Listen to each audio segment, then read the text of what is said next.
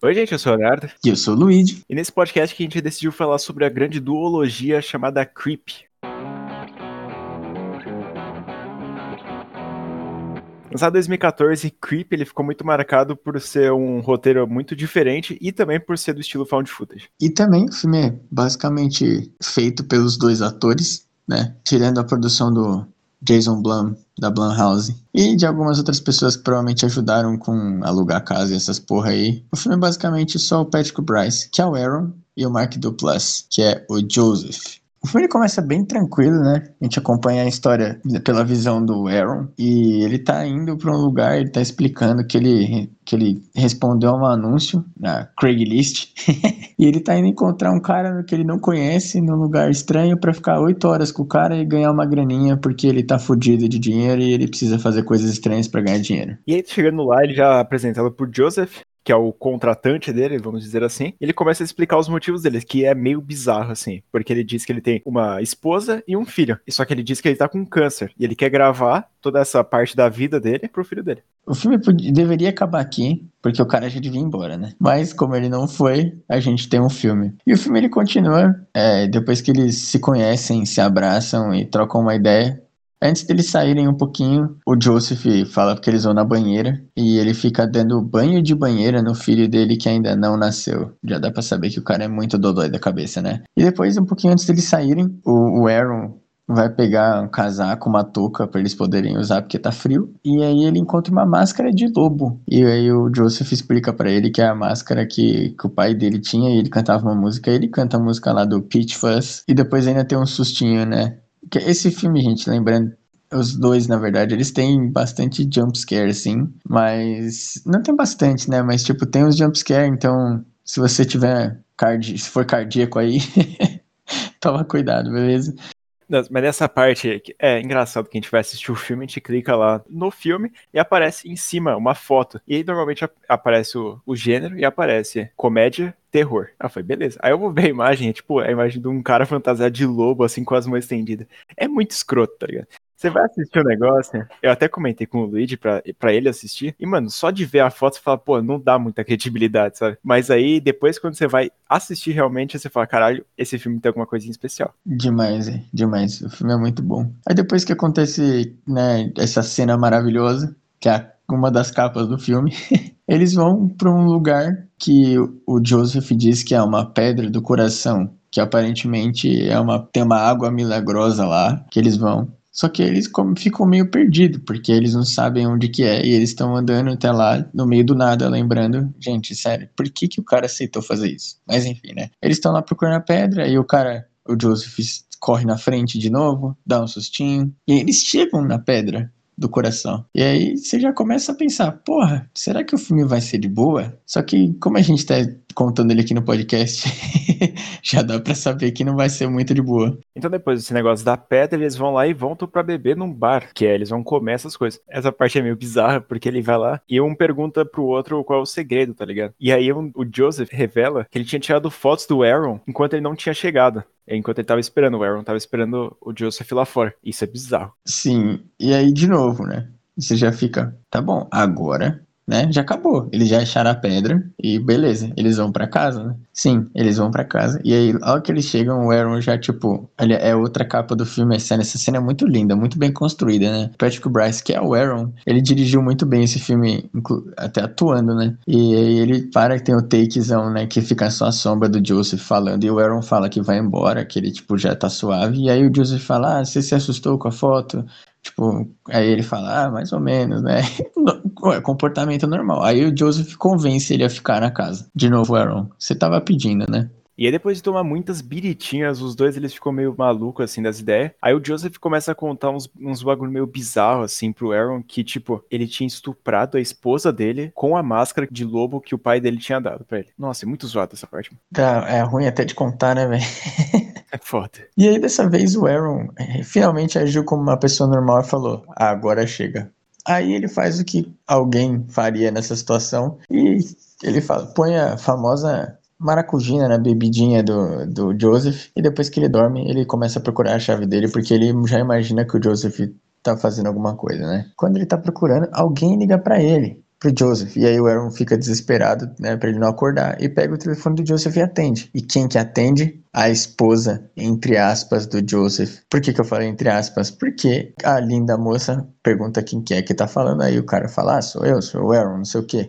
Eu tô na casa de vocês de, de, de viagem aqui, e a gente tá filmando a vida dele para pro filho de vocês. Aí a mulher, tipo, meio fica meio atordoada e fala: "Mano, só sai daí que meu irmão tem problema na cabeça". Aí o Aaron já tá em choque de novo, né? Porque é o segundo baque que ele sofre. Aí ele vai lá e tenta vazar da casa. Só que aí é mostrado que o Joseph levantou e com a máscara de lobo, que é meio bizarro, né? Ele vai lá e fica na frente da porta. Só que aí o Aaron vai lá tentar passar e os dois acabam tretando ali na porta. Depois disso, a gente tem mais ou menos 20 minutos de filme ainda e corta pro Joseph cavando uma cova com uns, sacos, tipo, aparentemente pesados, porque ele tá tendo um esforcinho para subir o o morro. E aí a gente já pensa, bom, aconteceu, né? O que a gente estava esperando que ia acontecer. Só que de repente a gente ouve a voz do Aaron falando: então, ele me mandou isso e eu tô preocupado porque ele sabe meu endereço, não sei o que. Ou seja, o filme manda um fake pesadíssimo e muito bem feito, porque eu fiquei tipo, caralho, mas já? Eu tinha nessa parte, eu tinha ficado meio puto, que eu olhei e falei, mano, peraí, o cara matou o outro e só mostrou, tipo, um, é tipo, nem mostra a treta de verdade, né? Só mostra a câmera tremendo um pouco e acabou. Eu falei, mano, não é possível que os caras matou. Aí depois que é revelado que o Aaron ainda tá vivo, eu falei, caralho. E aí a gente começa a acompanhar o Aaron na casa dele, tá em choque, falando, né, que, que de novo, que ele, ele tá com medo porque o cara sabe o endereço dele, não sei o que. E aí ele dorme e de noite ele liga a câmera e diz que teve um pesadelo onde ele e o Joseph estavam na pedra do coração lá milagrosa. E o Joseph, eles estavam os dois com tomando vinho, com uma máscara do lobo lá. E o Joseph tava dando banho no Aaron. Bem interessante esse sonho, né? E aí depois no dia seguinte, o Aaron recebe mais um vídeo, só que dessa vez ele recebe uma, numa caixa. E aí na caixa tem um lobinho e o vídeo. Aí ele começa a dar play no vídeo e no vídeo o Joseph diz que, tá se, arrepend... que se arrependeu, não sei o que, que, que ele ficou meio puto porque ele achou o frasco lá do, da maracujina. E só que ele fala, cara, não, não, não tem problema, sabe? É, eu, eu, te dei, eu te mandei um presente olha, tipo, aí ele fala, ah, te mandei três coisas, né? Aí o cara já fica, porra, mas só tem duas coisas aqui. Aí ele fala, se você não achou a terceira, procura mais longe. Aí ele procura e ele acha uma faca. E aí quando ele acha a faca, o Joseph no vídeo fala, corta o lobinho. E você vai achar sua surpresa. Aí ele não corta o lobinho, ele arromba o lobinho com a mão não sei se é muito melhor, mas enfim. E ele tinha um pingente escrito J mais A, que é Joseph mais Aaron, forever, né? Para sempre. E uma fotinho, aqueles pingentes, sabe, gente, que tem a foto das duas pessoas. E a foto do Joseph e a foto do Aaron. Ou seja, o cara virou já full stalker nessa hora, né? É, se eu receber uma dessa aí, eu peço em casamento, cara. Então, já com o Aaron em choque de ter um amante secreto, não tão secreto assim, ele vai lá e vai chamar a polícia, porque ele tá sendo perseguido. Só que ah, não dá em nada. E ele simplesmente vai dormir. Só que aí, quando ele tá dormindo, ele ouve um barulhão lá fora e ele vai olhar o que tá acontecendo. Ele olha pela casa inteira. Só que nessa parte que ele vai olhar pela casa, a gente consegue ver a cara do Joseph pela porta. E isso dá muito medo, cara. Que é um absurdo, assim, de você tá vendo, o protagonista não tá vendo, você fala, mano do céu, olha aquilo ali, o tá na sua porta. Nossa, é foda de coisa de invasão domiciliar é isso, né, velho? Que você fica vendo e você fica tipo, meu Deus, ele não vai ver.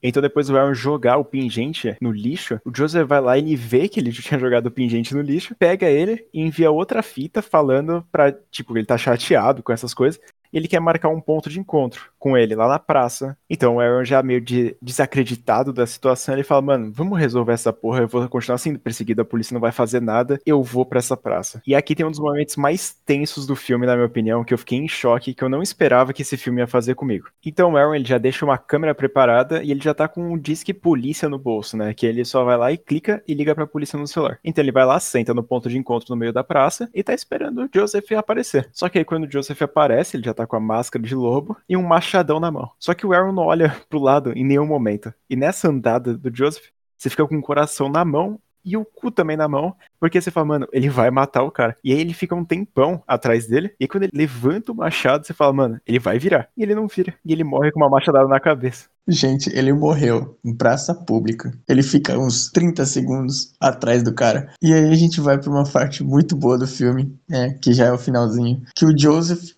ele tá mostrando, né, pra gente, assim, o que aconteceu. E ele fala, porra, foi bem inteligente você deixar a câmera e ligar pra polícia. Mas por que, que você não virou? Você queria morrer, velho? Ele fica incrédulo que o, que o Aaron não virou. Ele fala, peraí, mas você queria morrer? O que que tá acontecendo? E ele vai, tipo, arquivando, dá pra ver que ele tem vários arquivos de fitas, né, das vítimas que ele já fez. E aí ele diz, no final do filme, que o Aaron foi o favorito dele. E o filme acaba com ele recebendo outra ligação de uma próxima potencial vítima. Mano, é sensacional esse filme. A primeira vez que eu assisti, eu acho que já fui com um pouco de desconfiança. Eu não lembro de onde eu tirei esse filme pra assistir. Mas quando eu assisti, eu fiquei muito surpreso. E logo em seguida eu lembro da, que eu mandei mensagem pro e foi caralho, que filmão. Só que, mano, para explicar que um cara com uma máscara de lobo meio torto é um filme bom, é difícil. Então, eu já falei, eu já sempre fui deixando a deixar, ah, assiste tal coisa, assiste tal coisa, mas é difícil. Você vê só a capa do filme e fala, é, não vai rolar, mas vale a pena muito assistir. Muitas pessoas não vão gostar desse filme aqui, porque simplesmente ou não é muito terror,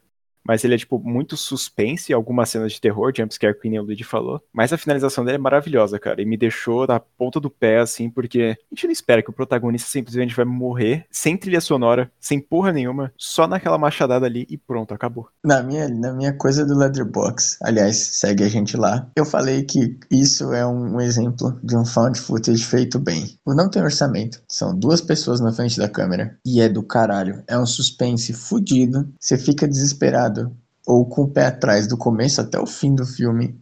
E no final, o cara morre. E tipo, mano, ele morre em praça pública, gente. Você não espera que ele vai morrer, tá ligado? Você espera que ou ele vai virar, ou que, que alguém vai ver. Mas não, gente. O cara mata ele e sai ileso.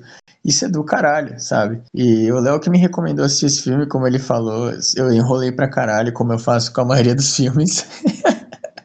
Mas eu assisti Aliás, faz tempo que eu tô prometendo pro Léo que a gente vai fazer o podcast. Dessa vez eu finalmente assisti a porra do filme. E recomendo muito, gente. Sério. Todos os pontos que o Léo falou, eu acho que, cara, nem tem muito ponto. Acho que o ponto negativo desse filme nem é negativo, é só a estranheza dele mesmo, sabe? Mas isso ajuda no suspense e na tensão que ele causa. E depois de fazer muito sucesso, o Patrick Bryce, ele conseguiu uma boa fama, né, pra cima da, da carreira dele. E ele decidiu lançar em 2017 Creep 2.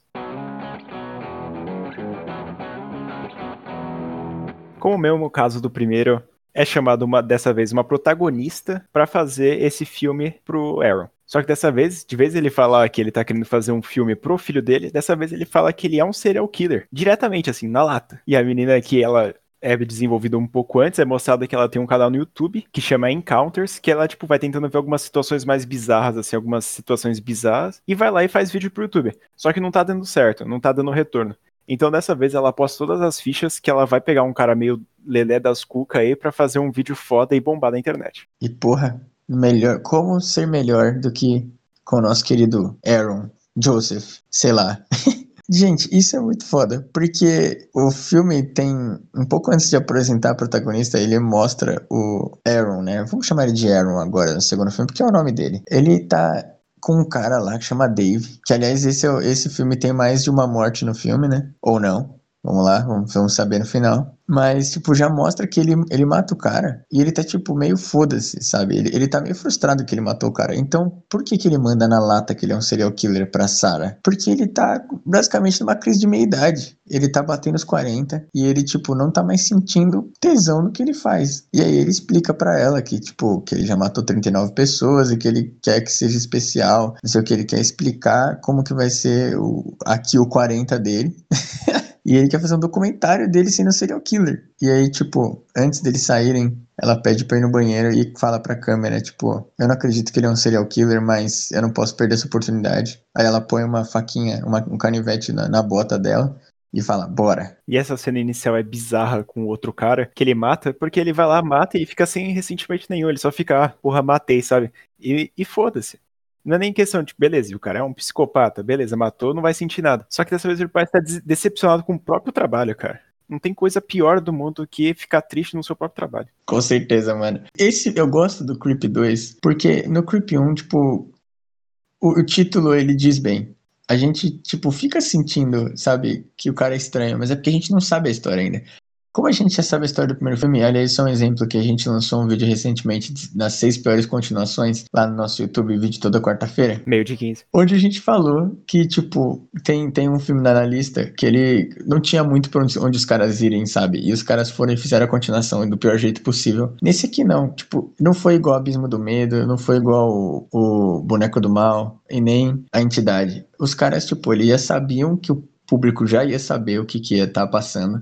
Eles mostram o protagonista, né, o serial killer, como, tipo, sabe, na lata. Ele tá contando e, tipo, tudo bem que a gente não sabe se é verdade, né? Porque ele mente muito, mas, tipo, a gente sabe que ele tá contando parcialmente a verdade, porque ele realmente é um serial killer, tá ligado? Então, tipo, você fica meio que naquele negócio, as coisas que acontecem, você fica meio com dó dele até. Você não fica sentindo a estranheza que você sente no primeiro filme. Você fica tipo, mano, o cara, ele é um serial killer frustrado. Isso é bizarro. Mas você fica imerso, imerso no filme. É incrível, mano. Porque, querendo ou não, o assassino, né, ele é carismático. Ele faz as merdas dele, só que, mano, como eu tinha dito, é um filme é, misturado com comédia. Então você vai rir muitas cenas com ele. Você vai achar engraçado algumas situações estranhas que acontecem.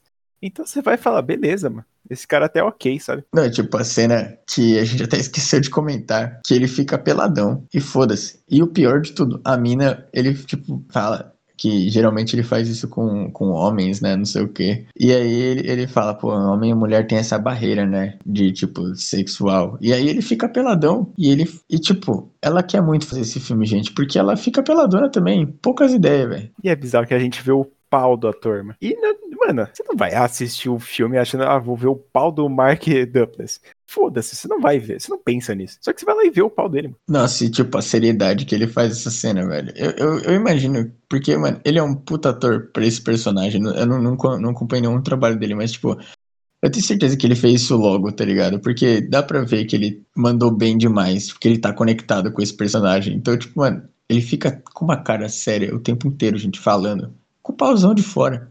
Foda-se. Mas enfim, depois disso, eles vão de novo para uma parte que tem água lá, só que dessa vez não é água, não é milagrosa. Porque quando eles chegam lá, o Aaron fica putaço, porque aparentemente quando ele foi ontem no lugar ver, o lugar tava com. O lago tava tipo alto, tava lindo. Só que agora tá rasinho, né? Tá uma bosta. E aí ele fica putaço começa a ter outra crise de meia-idade lá. E aí a moça fala: Não, a gente vai conseguir, não sei o que. Lembra do que você falou lá na cabana, daquele artista lá? Tipo, você, vai conseguir, você vai fazer isso. Aí corta, ele tá sentado em perna de índio, tipo, num cotoquinho de água e falando, contando, né? Com, tipo, falando lá, dezembro de não sei o que, é, falando qualquer coisa assim, só que começa a dar um monte de merda. É, ele tá meio que fazendo com o braço, assim, como se fosse ter feito pós-efeito, né? Pós no, no, vídeo. Aí tem uma hora que os pássaros começam a piar, ele joga pedra no pássaro. Aí, tipo, e aí depois disso ele fala: Pera aí, eu preciso dar uma pausa. Aí ela vai atrás dele e ele tá enfiado com a cara na terra, gritando.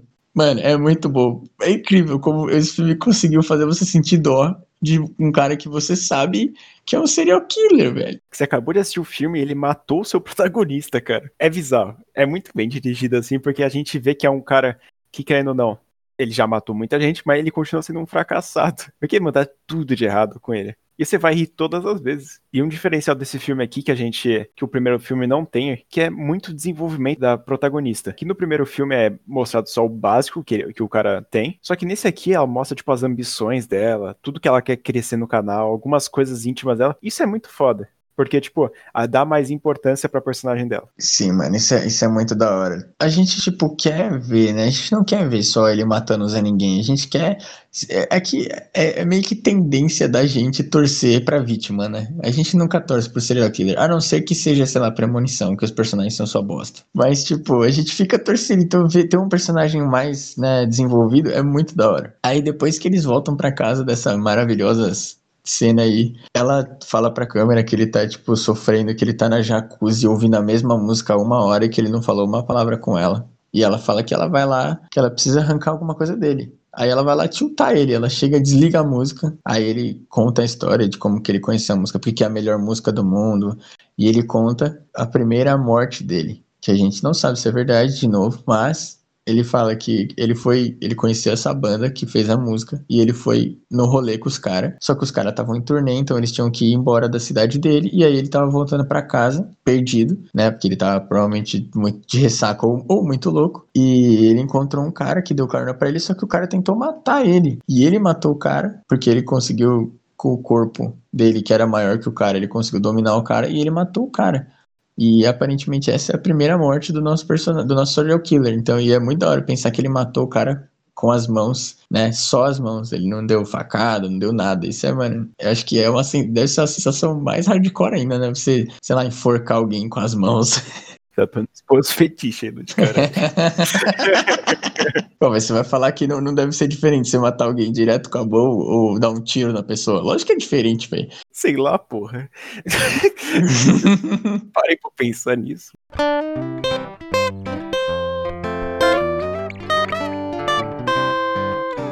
Depois que, que isso acontece. Eu não sou um serial killer, tá bom? Vou deixar bem claro. Eu, amo todos vocês, não vou matar ninguém. O Leo, se o Léo sumir um dia, não foi porque eu matei ele, tá bom? Mas depois disso, ele que ele conta essa história, ele fala que ele vai que ele não vai mais fazer o filme, não sei o que, ele fica puto. E aí a mina Mano, essa menina é muito hardcore. Ela entra na jacuzzi e começa a fazer uma massagem nele e fazer carinho nele. E o mano, o cara só falta ter um orgasmo. Ele começa a ficar todo se contorcer e tipo fazer umas caretas assim de prazer mesmo. Parece que ele nunca foi encostado por outra pessoa na vida, né? Tudo bem que ele já abraçou tanto ela quanto o cara do outro filme, o Aaron do outro filme. Mas tipo, ele fica fazendo umas caras que é muito estranho. E aqui tipo meio que estabelece uma amizade entre eles, né? Isso é muito da hora, velho. Essa cena aí dela fazendo carinho dele. Ele começa a gemer sozinho. Mano do céu, que bagulho perturbador e bizarro. É tipo, beleza. É, chega até a ser meio vergonha alheia, tá ligado? Esse cara assim. E é depois de uma carreira incrível, os que todos os trabalhadores do Brasil querem fazer é se aposentar. Só que o Arrow ele quer se aposentar de um jeito diferente. Ele quer se matar, na real. Então ele revela para ela que o real objetivo dele ter chamado ela para gravar é que ele quer fazer, tipo, um documentário sobre a vida de serial killer dele. Então ele quer filmar a própria morte, ele quer fazer tudo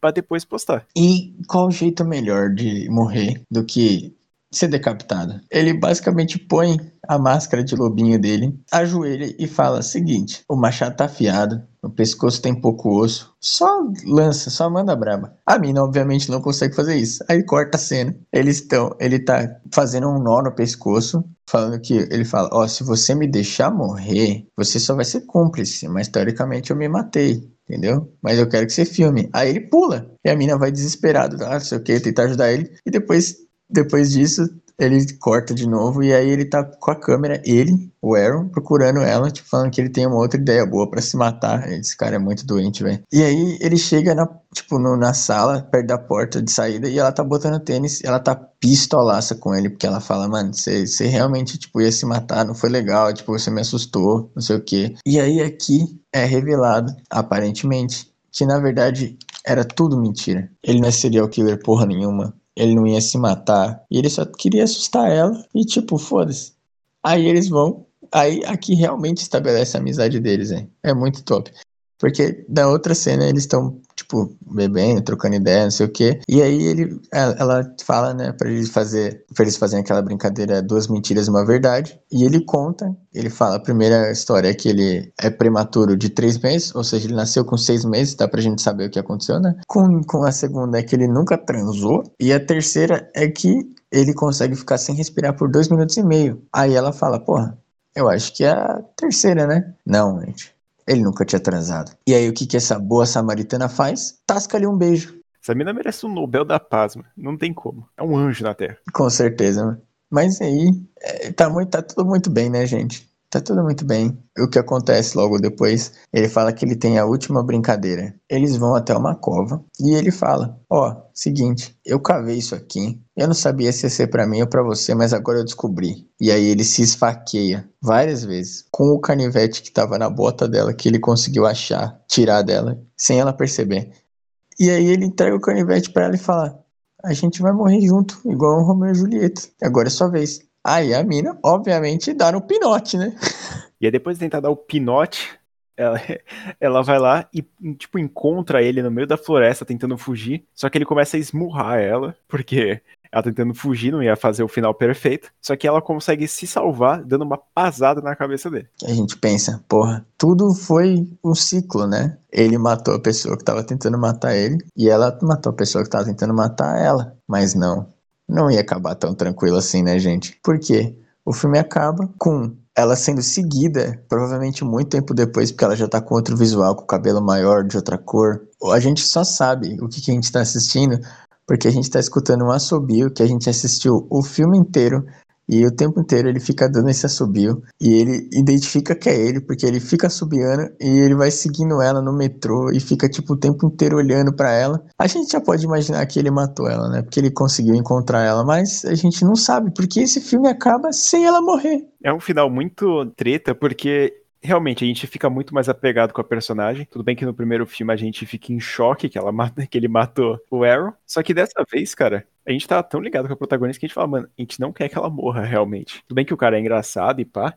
Só que, mano, essa parte final já deixa em aberto e ela fica desconfiada, tá que tem alguém atrás dela já. E você fica naquela tensão fodida. E deixaria aberto pra uma continuação. Só que eu acho que não faria sentido fazer uma continuação do terceiro filme só com ela. Então tá até saiu notícias que o terceiro filme iria sim acontecer, só que eles estão com dificuldades para escrever um roteiro novo. Porque se você for pegar o do primeiro pro segundo filme, o é praticamente o mesmo roteiro, a ideia, né, por si de chamar alguém para gravar. Só que, cara, é totalmente diferente o arco do personagem principal, do Aaron barra Joseph, porque ele vai lá em um, ele já tá falando que ele tem filho, no outro ele tá falando que ele é um serial killer real. Então, essa mudança de personalidade é muito top. Então você precisa criar alguma coisa, pelo menos ao nível do primeiro e do segundo Creep. Creep 1, essa duologia é do caralho. Eu espero que tenha um terceiro filme, se assim, deixarem os homens trabalhar, tranquilidade, e se eles realmente gostarem do que eles estão fazendo, porque eu imagino que eles vão gostar.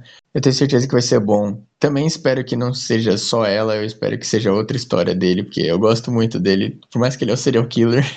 e, mano, o filme é muito bom. Eu fiquei tenso. É difícil eu ficar tenso com o filme, gente. Só que eu fiquei bastante com os dois. Eu até, vou até falar que o primeiro sustinho lá do começo do primeiro filme eu até tomei, a primeiro jump scare. Mas, mano, muito bom. Espero que tenha o terceiro. E obrigado, Léo, por ter recomendado assistir esses filmes.